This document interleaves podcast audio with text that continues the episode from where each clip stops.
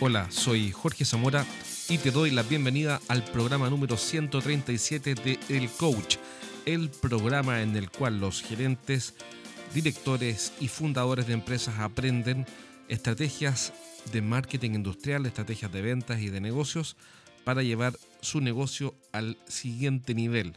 Y ese es el leitmotiv de este programa y por eso es que gradualmente he ido cambiando un poco desde los comienzos, desde los primeros episodios que eran sobre técnicas de venta, los he ido cambiando a estrategias y eh, sobre todo a estrategias para gerentes que tienen a, su cargo equipos comerciales o al menos eh, que tienen alguna relación directa o alguna responsabilidad directa con lo que pasa con los números de venta de su compañía. Eh, hace un tiempo entrevisté a Raúl Sánchez, un escritor eh, que es un vendedor que tiene una trayectoria de muchos años, y hablamos sobre su libro, que es muy entretenido, se lo recomiendo mucho. Eh, pero en esta oportunidad hablamos de algunos temas que faltó que desarrollaran su libro y que son bien interesantes. A mí la verdad que me hicieron reflexionar bastante porque Em, Raúl aborda de lleno un par de conceptos como por ejemplo el ciclo de vida no del cliente sino que del prospecto y es bien interesante. Así que eh, vamos a entrar en la, entrevista. Este fue un, call, como se dice, se dice hoy día. Antes eran llamados, ahora se llaman call. Entonces vamos a ir al call que tuve hoy día, eh, no hoy día, sino que es un par de días con Raúl. Em, y no se pueden perder este programa porque está buenísimo, van a aprender bastante. Eh, yo aprendí mucho, así que los dejo con Raúl Sánchez y la llamada que tuvimos eh, por Skype. Así que antes de partir, sí, recuerda visitar mi página web estrategiasdeventa.com y descarga los primeros tres capítulos del libro Los siete pecados de los ejecutivos de venta, cómo vender más dejando de cometer errores. Y ahora vamos con la entrevista. Cuídate. Hola Raúl, bienvenido al programa de hoy día y muchas gracias nuevamente por, eh, por compartir con nosotros tus conocimientos y tus ideas. Ah, buenos días, Jorge. Encantado de estar contigo de nuevo y siempre, siempre un placer. ¿Mm? Excelente. ¿Cómo te ha ido con tu libro? ¿Qué, repercusiones o qué, qué respuesta está teniendo? Bueno, está teniendo muy buena aceptación y bueno, eh, expandiendo un poco a todo tipo de, mercados, ya no solo España o Latinoamérica, sino también otros mercados de habla inglesa y, en eso estoy un poco ahora. Aparte también estoy eh, empezando a escribir otro que lo tenía en mente y bueno, poco a poco lo voy plasmando. Que bueno, ¿se puede saber de qué se trata o más o menos en qué línea va? Eh, es una serie de consejos de ventas. De hecho, el título no está todavía ni, El título todavía no lo tengo claro, pero bueno, va a ser una serie de consejos. Eh, a raíz de cosas que van surgiendo, a raíz de conceptos que aparecieron en el primer libro y que de alguna manera hay que interesa tratarlos más en profundidad y otros que son que no se trataron y es decir, una serie de consejos eh, que vienen para completar un poco la serie. Excelente, me imagino. el libro yo al principio pensaba hacerlo como una serie de libros, ¿no? Entonces, de alguna manera, pues este sería un poco la, segunda parte de, la serie. Eh, cuéntame de algunos de esos conceptos, por ejemplo, que no están bien desarrollados, o, no digo que bien, pero no están totalmente desarrollados en, tu primer libro que, eh, que se llama Cómo vender más y mejor, eh, más allá del Internet. ¿qué, conceptos puedes rescatar que tú quieras profundizar, por ejemplo? Pues uno de ellos era, lo hemos hablado, lo de la, famosa, tan, tan, famosa hoy en día de la experiencia del cliente, ¿no? Exacto, yo lo escucho eh, todo el tiempo. se habla, se habla mucho de la experiencia del cliente y de cómo optimizarla. Y bueno, pues eh, yo en el libro la cito solo de pasada al principio, pero luego no, no aludo a ella. Pero de alguna manera a lo largo del libro hay muchos factores que se mencionan que, tienen que ver y son claves para, mejorar de esa, experiencia del cliente, ¿no? Pero disculpa que te interrumpa, Raúl, pero eh, eh, me gustaría hacer una pausa porque eh, yo, bueno, al igual que tú, al, desenvolverme en este mundo de las ventas y el marketing industrial, etcétera, B2B, como tú dices, business to business, escucho customer experience en inglés y experiencia de cliente todo el tiempo pero tengo que ser muy, muy, muy honesto contigo. Yo todavía no puedo saber, o sea, intuyo que es, por supuesto, como cualquiera podría intuir, pero así como una definición precisa o, la mejor conceptualización o los límites de eh, la experiencia de cliente no lo tengo muy claro. Entonces, ¿qué es la experiencia de cliente para, para partir de una buena base? Pues yo, yo creo que, a ti y a mí nos pasa un poco lo ah, mismo. Bueno. Vamos dando la vuelta al, concepto y no está delimitado. Exacto, ya que bueno. yo, te digo lo que yo, lo que yo entiendo, eh, independientemente de que luego habrá muchas definiciones ¿no? y muchos, eh, muchos matices. ¿no? Yo, yo entiendo que es desde, desde el principio que un cliente se pone en contacto con una empresa, un negocio, un vendedor, eh, desde el primer contacto hasta pasar por todo el proceso de, la venta, todo el proceso de, también del uso y disfrute del producto, del servicio y el proceso postventa, es decir, un poco desde el principio hasta el final, no solo desde el que el cliente firma, sino incluso antes. Es todo, todos los contactos eh, que puede tener un cliente con una empresa a través de múltiples medios, no solo tiene por qué ser eh, un vendedor en persona, sino a través, por ejemplo, de la página web, a través de muchas otras interacciones que puede haber por redes sociales. incluye un poco toda, toda esa serie de contactos del cliente con, la marca o producto o servicio. Perfecto, entonces... Y, cómo optimizarla para que sea una experiencia agradable, ¿no? que sea una experiencia eh, que, le, lleve al cliente a, lo que él busca, ¿no? Que es satisfacer sus necesidades, ¿no? Entonces, si nos atreviéramos nosotros dos aquí improvisando a definir experiencia cliente para que la historia tome nota y en el futuro los libros se enseñe lo que hoy día estamos definiendo en un aire de grandeza, eh, podríamos, podríamos decir quizá que la experiencia cliente lo que busca es agregar valor al cliente en cada punto de contacto a lo largo de todo su ciclo de vida, que estoy tratando de ordenar o interpretar lo que tú me, me comentas. Por ahí quizás podríamos acercarnos a, un concepto. Sí, un poco, un poco es eso, ¿no? Pasar, pasar de lo que es el. más, allá de, del, del, producto en sí. Claro. A lo que es la, la, idea de la felicidad que debe dar ese producto y esa dicha felicidad que se que la obtenga el cliente, ¿no? Es un poco la experiencia, ¿no? Una experiencia agradable, una experiencia feliz, una experiencia que le recompense, ¿no? Por tener esa interacción con la empresa. Ahora, pregunta, en tu opinión, ¿qué es lo que hace que la experiencia, como estrategia me refiero general o como principio, qué es lo que hace que la experiencia de un cliente sea positiva o que sea feliz, como tú dices? Porque si se acerca a la página web o llama por teléfono al call center. Esto es un poco lo que también en el, libro hablo en varias partes, el tema del factor emocional, aquello que hemos dicho de que hay que aludir a las emociones y que las emociones venden y, que y por lo mismo pues impactan en dicha experiencia del cliente, ¿no? El cliente recuerda esa experiencia sobre todo por las emociones que, tiene durante esa interacción con, la, con el producto, la compañía o, con el vendedor también, ¿no? Entonces la, emoción generada en esa interacción es lo que él recuerda y lo que le hace a él conectar, conectar contigo, conectar con tu marca, conectar con tu producto o servicio, ¿no? La parte, el factor emocional. Yo estoy de acuerdo contigo porque la gente cree muchas veces que los compradores de servicios o productos industriales son como una especie de robots que calculan, suman, restan y que eligen solo al mejor. Y mi, mi, tesis es que no es así. No, no, si tú miras la historia, no siempre los mejores ganaron los negocios. A veces no fue el mejor, pero tenía una conexión emocional mejor, cumpliendo... Había creado una relación, una relación, una relación humana. Al final es lo que hemos dicho siempre. El, tema es entre personas, la venta es entre personas y no entre robots. Y al final esa es la diferenciación, ¿no? Y bueno, otra, otra de las claves que también la menciono en el libro es aquella de la diferenciación, ¿no? Es decir, tú te tienes que diferenciar de la competencia para vender. Y, en este sentido, pues sobre el tema de la experiencia del cliente, dicha experiencia tiene una experiencia distinta. Es decir, si tú ofreces lo mismo que la competencia, pues el cliente no la va a recordar, ¿no? Claro. Y, esta, experiencia además no se consigue solo con, con descuentos o con ofertas mm, comparada con la competencia. Es decir, eso no, no, no, no, mejora la experiencia del cliente porque sea más barato. tiene que ser una diferenciación de valor. entonces, entonces, una diferenciación competitiva, una, ventaja competitiva respecto a la competencia. Entonces, de, alguna forma, las dos cosas conversan. La diferenciación, uno podría diferenciarse mm. por la vía de la experiencia del cliente. Se podría hacer una, línea de la diferenciación. Correcto, y de hecho muchas empresas están innovando en ese sentido, ofreciendo experiencias nuevas, ahora con las nuevas tecnologías, muchas mucho tema de, de, procesos de compra a través de las nuevas tecnologías y buscando nuevas experiencias para que, la, para que esta, esta experiencia de compra sea agradable al cliente y sea sobre todo fácil. Y, porque otra de las, de las cosas que hay es reducir, eh, reducir costes, que no el precio, sino reducir costes de, tiempo. Y, traspasar parte de la eficiencia, ¿no? ¿Perdón? Y traspasar parte de la eficiencia. ¿no?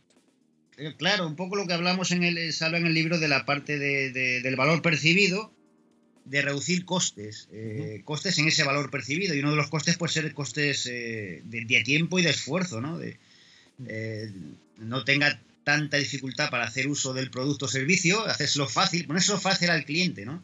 Oye, pero vamos a un ejemplo, porque, porque todavía estamos en, en lo conceptual, que es fundamental, pero para alguien que nos está escuchando, dice, bueno, ya todo esto está muy interesante, pero, pero ¿a qué te refieres? Dame un ejemplo. Ejemplos pues, concretos, ejemplo, los ejemplos Un ejemplo tan concreto y tan práctico hoy en día es lo de las páginas web, ¿no? Que es, eh, mucha gente compra online y muchas veces la experiencia del cliente con ciertas páginas web no es buena y abandonan los carros. de hecho, los carritos abandonados son, son un grave problema en todo este tema de la compra por internet. Mucha gente ve que su experiencia a la hora de intentar comprar online no es agradable o es complicada. Se lo ponen complicado, pues porque, por ejemplo, le faltan datos de, de cuál es el, coste del transporte, le faltan datos de los métodos de pago, le, faltan, le falta seguridad para continuar el proceso. Es decir, no, no se lo ponen fácil o no encuentran la información fácil en la, página web y no está optimizada para que la experiencia del cliente en, su estancia en esa página sea fácil, sea le, resulte fácil eh, realizar la compra. ¿no? Es, un caso sencillo. Ahora, por ejemplo, una, una, una forma de entender las cosas que, que, que, es muy útil es entender qué hacer. Por ejemplo, ahora tú dices, mira, ponérselo fácil al cliente para que eh, si va a comprar por, eh, en línea, eh, todo el proceso, proceso sea fácil. Otra forma de entender las cosas es decir qué no hacer. Es mostrar, mira, lo que nunca hay que hacer o lo que debemos evitar o lo que yo he visto que no funciona. Entonces, ¿puedes darnos un ejemplo de algo que no hay que hacer cuando uno está diseñando la experiencia cliente, porque me imagino, o el sentido común dice que, que la experiencia cliente uno no la deja al azar, sino que como una serie de hechos fortuitos, sino que la vas diseñando como un proceso organizado. Entonces, cuando uno diseña ese proceso, ¿qué cosas no deberíamos hacer? Pues una de las que deberíamos hacer es no escuchar al cliente. Es muy importante escucharle. Es decir, eh, muchas empresas mm, procuran o ponen un medio para que su producto llegue al cliente, pero a lo mejor ese medio no es el más adecuado. Es decir, lo suyo a lo mejor a veces es preguntarle, opinar, que el cliente opine. Oiga, ¿usted cómo, prefiere que esto se haga o cómo prefiere que esto le llegue? Claro. ¿Eh? Y entonces que él pueda, tenga un medio donde su voz sea, sea oída y bueno, darle valor a su opinión. Es decir, eh, y, si no, pues estamos a ciegas. por eso digo que la, experiencia del cliente hay que meterle dentro de esa experiencia y preguntarle a él primero eh, cómo mejorarla, ¿no? Ahora es increíble, pero. Escucharle. Básicamente es lo que hemos hablado de, escucharle. Qué simple, porque siempre parece que llegamos a lo mismo. Esto es como la filosofía de las ventas, podría llamarse este programa. Sí. Porque, porque la filosofía busca, trata de explicar las, las, cosas por sus causas, ¿no? estudia la causa de las cosas. Y al final, como que siempre las conversaciones nos llevan a lo mismo. No, no, sé, no sé si percibes eso, que llegamos a escuchar un poco, estoy en la misma, en la misma línea que tú. Eh, de hecho, de hecho, me recuerda esa frase tuya de tu libro. Eh, es, muy buena esa frase que me gusta mucho y me la he hecho ya propia, la de que más es menos. Al revés, menos es más. Sí, yo tengo que decir que se la robé a Wilfredo Pareto. ¿eh? Pero, pero si bueno, pues esa frase de, menos es más me gusta porque es un poco lo que decimos de que se, se, intenta complicar mucho las cosas y a lo mejor al final son más sencillas de lo que, de lo que son y los resultados a veces son con menos complicación, sino facilitando las cosas. Es verdad lo que tú dices, porque eh, nosotros vivimos, vivimos complejizando eh, las cosas, y eso es cierto, yo tú tienes toda la razón, yo todos los días veo procesos de venta en las empresas que son tan complicados que al final termina siendo una máquina súper pesada y que el cliente no la disfruta, como tú decías recién eh, y al final el cliente simplemente dice, uy, esto me va a costar mucho tiempo, mucho esfuerzo, busco una solución más sencilla. Sí, es, verdad. Es verdad. Pero, y, pero para diseñar eso, como tú bien dices, para diseñar la experiencia del cliente, en realidad hay que preguntarle al cliente. La otra vez escuché a alguien decir eso. Estaban discutiendo un equipo, un grupo de gerentes sobre qué hacer con los clientes A, B, C y tal cosa, y no sé qué. Y realmente uno levantó la mano y, le, y dijo, oye, ¿Y qué les parece si le preguntamos al cliente qué quiere? Y quedó todo el mundo en silencio así mirándose. En realidad, o que, eh, bueno, ya es una buena idea, tal vez deberíamos hacerlo, pero es curioso, ¿no? ¿Por, qué pasa eso? ¿Por qué nos olvidamos tanto del cliente, en tu opinión? que por qué nos olvidamos de él. Sí, ¿por qué, bueno, pues, está la naturaleza humana? Eso es parte de la cultura. de falta, falta la, este factor, lo que lo hablo yo mucho en el libro, ¿verdad? Que es el factor empatía, ¿no? Sí. Eh, nos tenemos que poner desde mirar, mirar el producto en nuestra empresa desde su punto de vista, ¿no? Y muchas veces esta experiencia de cliente lo que tenemos que hacer es nosotros mismos experimentarla. Mm. Es decir, el mismo vendedor experimentarla, intentar comprarte a ti mismo y a, lo mejor te llevas la sorpresa de que lo que tú te mm. piensas que es una manera, la teoría y la realidad son distintas y resulta que no es tan fácil. ¿no? Es decir, o sea, lo suyo sería que tú te pusieses en el lugar del cliente y probar tú eh, a, interactuar con esa compañía a, a, través de los diversos medios y ver si realmente esa experiencia del cliente es agradable o no y a lo mejor te lleva la sorpresa de que no, de que hay cosas que tienes que cambiar, ¿no? Y que ves, no, esto no puede ser. Y eso puede ser desde llamar al call center, como hacer entonces pasar por un cliente y ver cuánto se demoran en responder. Ahí, por ejemplo, está muy de moda eso de los, de los clientes fantasma, ¿no? Claro, sí. de, probar un poco la, la, experiencia del cliente a través de una de gente que la prueba, ¿no? Y luego le dice, oye, pues nos ha pasado esto y esto, ¿no? En tu tienda nos ha pasado esto y esto en tu negocio. Mira, ayer, ayer precisamente es curioso, pero justo ayer eh, iba a visitar un cliente que contrató un call center, eh, que le vendieron todo un servicio complejo, como, como tú bien dices, eh, de complejidad, complejidad innecesaria. Entonces se me ocurrió llamar por teléfono y ya, estaba por llegar, pero dije voy a llamar a ver qué pasa porque nunca lo he hecho. Y, y, respondieron, era evidente que la persona que respondió estaba haciendo otra cosa porque respondió de la forma como cuando, no sé, cuando alguien está friendo, haciendo huevos fritos en la cocina, suena el teléfono y, medio que se le están quemando los huevos fritos y menos, medio que responde corriendo. Entonces respondió así, eh, aló, sí, eh, la empresa tanto, eh, buenas tardes. Entonces era evidente que estaba haciendo otra cosa. Y, y así lo percibí y, y, le pedí hablar con, con un gerente comercial. Y, y, me, y me, dijo, me, dijo, mire, no se preocupe, yo, yo lo voy a contactar. si no responde, se va a devolver la llamada, así que mm, va, va, a quedar su llamado registrado y se le va a devolver. Y no pasó, no, en lo absoluto. Cayó el llamado en el, en el anexo de este gerente y nunca. Me olvido. Me olvido. Entonces al final yo creo que si uno se pone a revisar, no sé en España, pero por lo menos aquí en Chile yo creo que yo creo que ninguno de estos sistemas está funcionando. Pasa en todas partes. Y, esto, y esto un poco está en línea con alguna cosa que yo te quería comentar, eh, que lo hemos dicho, que no es solo la experiencia del cliente, que yo lo que quería introducir también aquí otro, otro concepto, que es la, la experiencia del prospecto. ¿no? que de alguna manera eh, tratamos al cliente de forma muy distinta al que tratamos al prospecto, ¿no? Eh, mm, cuanto todavía no es nuestro cliente, ¿no? Claro. Y pensamos que de esta experiencia del cliente que hay que mejorar es solo mejorar cuando ya firma, ¿no? Y no, es decir, eh, no, no, no, solo cuando, cuando es ya un cliente que hay que darle una buena experiencia, es decir, la, la experiencia empieza la primera que contactas con él, cuando es un prospecto, y el problema de esto es que lo calificamos al prospecto. Eh, ahí la tendencia está a calificarle, eh, que los vendedores tienen que hacerlo obligatoriamente, pues porque una serie de leads, una serie de prospectos y tienen de alguna manera que calificarlos como buenos, no malos, etcétera, ¿no? Eh, está aquella, aquel famoso método BAND de, calificación de oportunidades de venta, ¿no? Que califican por presupuesto, por autoridad, por necesidad, por timing, ¿no? Ah, mira, BAND, no lo Dependiendo de eso, pues si, si, tiene o no tiene presupuesto asignado para la compra de ese momento, si eso no, tiene autoridad para, cerrar el trato, si tiene la necesidad actual, ¿no?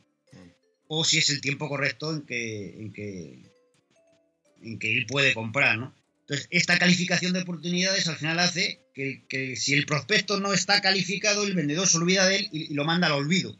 Mira, qué, bueno que y a lo mejor ese prospecto dentro de tres meses o cuatro o cinco meses sí, sí tiene capacidad de compra. Mira, qué bueno que estás diciendo esto porque eh, me pasó hace muy poco que mm, leí en un libro, pero de verdad que yo lo citaría feliz, pero no me acuerdo de cuál, y, la verdad es que no, no, logro acordarme de cuál, pero decía que, el, que alrededor del 3% de los clientes, es una estimación promedio, ¿no?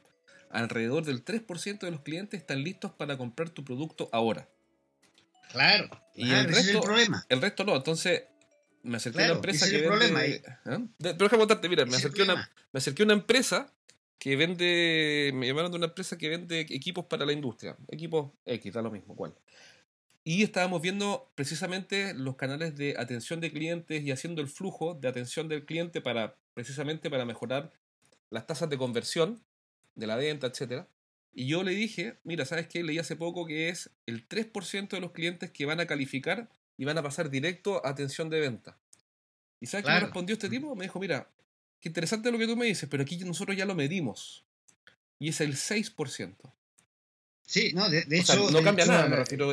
casi, para el concepto es lo mismo, pero fíjate que ya está medido, validado y. Entonces, ¿qué pasa con los otros 97 o 94% que no califican los bots desechas? Para, para claro, pues es el problema, que los envías al olvido. Y, eso es lo que no hay que hacer. Lo que, hay que hacer es ayudarles desde un principio, aunque no sean tu cliente en este mismo momento, pero lo pueden llegar a ser en un futuro. Y, y te voy a poner un ejemplo que yo te quería hablar de él, que es muy gráfico y muy que todo el mundo conocemos. Todo el mundo hemos visto la película Pretty Woman. Sí, pero esa es muy antigua, de, de, otra generación. Yo, yo soy de la generación que nació con Netflix. no estoy molestando. Es una película muy famosa, Pretty Woman, de Julia Roberts, Richard Gere. Sí, ese tipo y que, bueno, eh, eh, seguro que hay muchos oyentes que la conocen y la han visto y además muchos muchas veces que hay un, una escena en que eh, la protagonista Julia Roberts va a intentar comprar en una tienda y ella va vestida un poco pues de lo que era, ¿no? De, su profesión, ¿no? Que era más antigua, que era la más antigua del mundo, por lo demás. Exacto, correcto. Y en esa tienda la vieron así y, ya dije, directamente la calificaron como un como no, no era un buen prospecto, ¿no? Y la prácticamente la echaban de la tienda, como diciendo, esta no tiene dinero para comprar, ¿verdad? Y eso es un poco lo que hacemos hoy en día en, en, lo que hemos estado hablando ahora. Que los calificamos de entrada y la echamos de la tienda. Y resulta que luego en la película al tiempo volvió a la tienda a decirle, mira, ya tengo dinero, os habéis perdido la comisión de todo lo que he comprado en otra tienda. Lo que pasa es que en la realidad el cliente no te va a volver a decirte, mira, he comprado a la competencia hace. Ahora, no lo hace. En la película pasaba eso y vemos que eh, la tienda calificaba el prospecto y se deshicieron de ella. Porque pensaron que no tenía presupuesto. Lo que hemos hablado de calificar, no, ahora no tiene dinero, no tiene capacidad, no tiene. Y no la atendieron, no le dieron un valor y entonces es un poco lo que hay que, lo que hay que, lo que hay que cambiar, darle valor a ese prospecto, aunque no sea un cliente actual ahora, porque ese prospecto en realidad lo, lo, lo, que, lo que quiere es un futuro, eh, cuando ya esté listo para comprar, ¿a quién va a llamar? Va a llamar al que le ha tratado bien en un principio, al que le ha dado un cierto valor, aunque en aquel momento tú no fueras un cliente eh, para esa empresa. Pero le has dado un valor, lo has atendido, le has ofrecido ideas, ha tenido una relación contigo y de alguna manera te ha ayudado. ¿eh? ¿Cuál es el rol del marketing? si hubieran atendido a la protagonista de otra manera, hubiera vuelto eh, Julia Roberts a esa misma tienda. Exacto. Exacto. Y, eso es un, caso de la película que es muy claro de cómo el prospecto a veces no se la atiende y porque no está listo para comprar. Es decir, entonces, pero el día que esté listo para comprar, lo suyo es que te llame a ti, que se acuerde de ti. Exacto. Ahora, el, el, el caso de, de la película, como tú bien dices, es un caso educativo porque el cliente volvió. El, problema es que nunca vuelve en la realidad. claro, nunca vuelve para decirte, mira, he comprado la competencia. Claro, exacto. claro, el tema es que el cliente no desea ser calificado. el problema es que los vendedores siguen el método este que te digo de calificarles. entonces, una vez que lo califican, no, este, este no, es, no es mi cliente. Pero, hoy en día tú sabes que las, las ventas B2B se convierten en, en, suelen ser de muy largo plazo y cada vez más complejas. Pero pregunta, ¿pero qué haces? ¿Pero cómo combinas esto? Que me parece perfecto. Porque yo, yo, ¿qué es lo que. ¿Cómo entiendo el asunto? Entiendo que calificar en sí mismo no está mal, pero quizá es que el cliente no se sienta calificado, o, no, o tú dices de Fentón que no hay que calificar. Porque en algún minuto entramos en conflicto que no se con. calificado como diciendo, bueno, no me hacen caso, oye. ah, ya, pero calificar en sí mismo está bien, porque yo no puedo dedicarle mucho tiempo a un cliente muy buena persona, muy amable, muy educado, muy caballero, y muy buena gente que no tiene ningún futuro o que tiene un futuro muy pequeño en desmedro de invertir esas horas en clientes de alto potencial. claro, pero por eso digo que no, hay que deshumanizar la venta, es decir, le puedes no mandar al carajo. claro, digamos las cosas como son, digamos. pero, pero escucharle, por lo menos escucharle, mire, y, y, a explicarle que, bueno, en este caso, pues a lo mejor tu solución no es la adecuada para él pero a lo mejor dirigirle a otro sitio, otra solución, darle algo de valor que a él le sirva en su mente para, crear una conexión de confianza contigo. Es decir, bueno, a lo mejor no, no dedicarle mucho tiempo, pero el mínimo suficiente para darle algo de valor y sobre todo lo que hemos dicho también de que el vendedor tiene que ser un asesor y, y generar confianza, ¿no?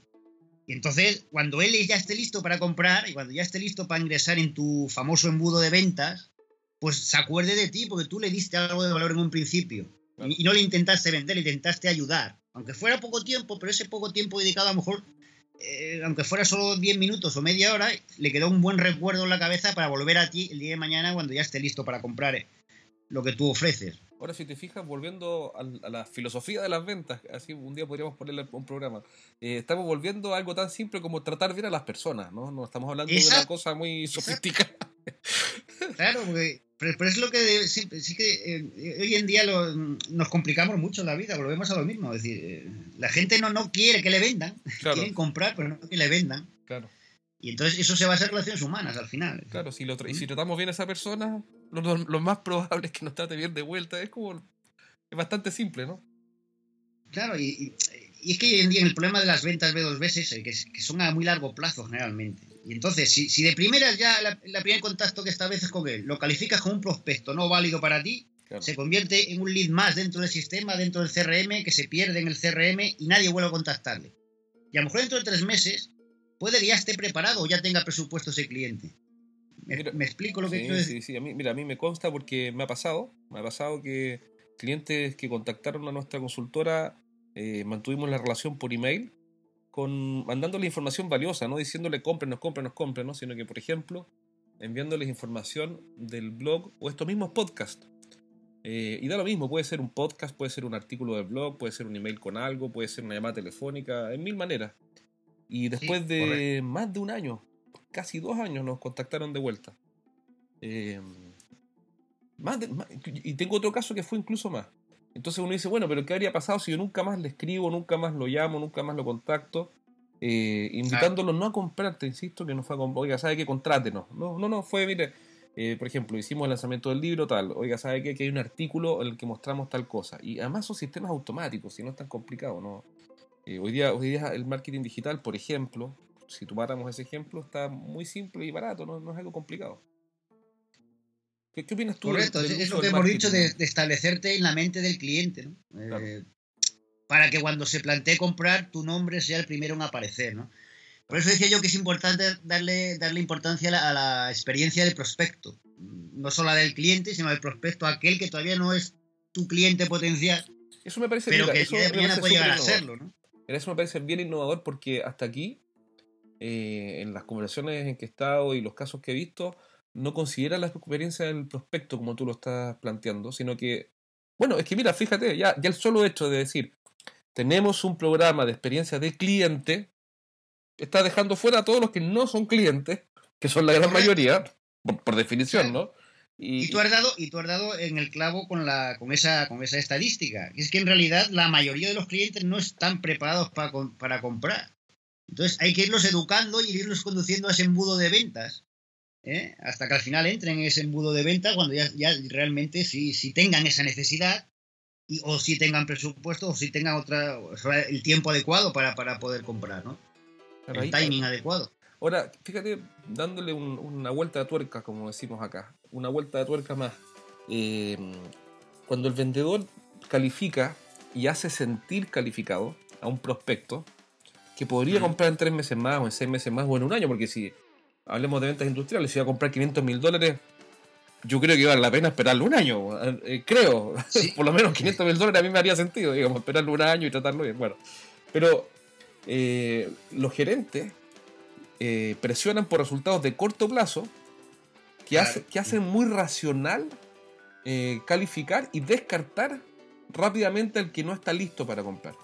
Y yo reconozco, yo reconozco que tengo bastante de eso, en el sentido de mi primera tendencia es ser muy, muy, muy, muy, muy analítico y decir califica no califica, quizás porque me formaron así y esas cosas van quedando, no es que me esté justificando, pero, pero, pero uno, uno como yo cuando fui vendedor me formaron de una cierta manera y era precisamente ahora que lo pienso en voz alta, nunca había reflexionado sobre esto, porque los resultados más importantes para esa empresa eran resultados de corto plazo.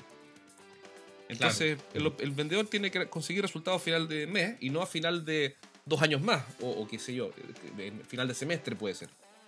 Entonces, la, lógica de la presión por la meta de corto plazo también lo lleva, o lo llevaría, a calificar más que a sembrar, porque si lo mandan, si, él tiene que reportar en una ronda de venta, oiga, ¿cómo le está yendo con sus oportunidades para este semestre? Mire, no va a vender ni un peso, ni un euro, ni un dólar, nada, pero estoy sembrando una cantidad monumental de negocios para el 2021. Eh, ahí hay, hay, perdona que te interrumpa, Jorge, hay una mucha discusión al respecto y a lo mejor un poco es lo que estamos hablando, dándole vueltas, y es, ese gap que dicen que hay entre ver, ventas y marketing, ¿no? Claro. Ese hueco que dicen que hay entre ventas y marketing y cómo llenar ese hueco, ¿no? Y a lo mejor sería una figura, no sé, estoy hablando en voz alta igual que tú, ¿no?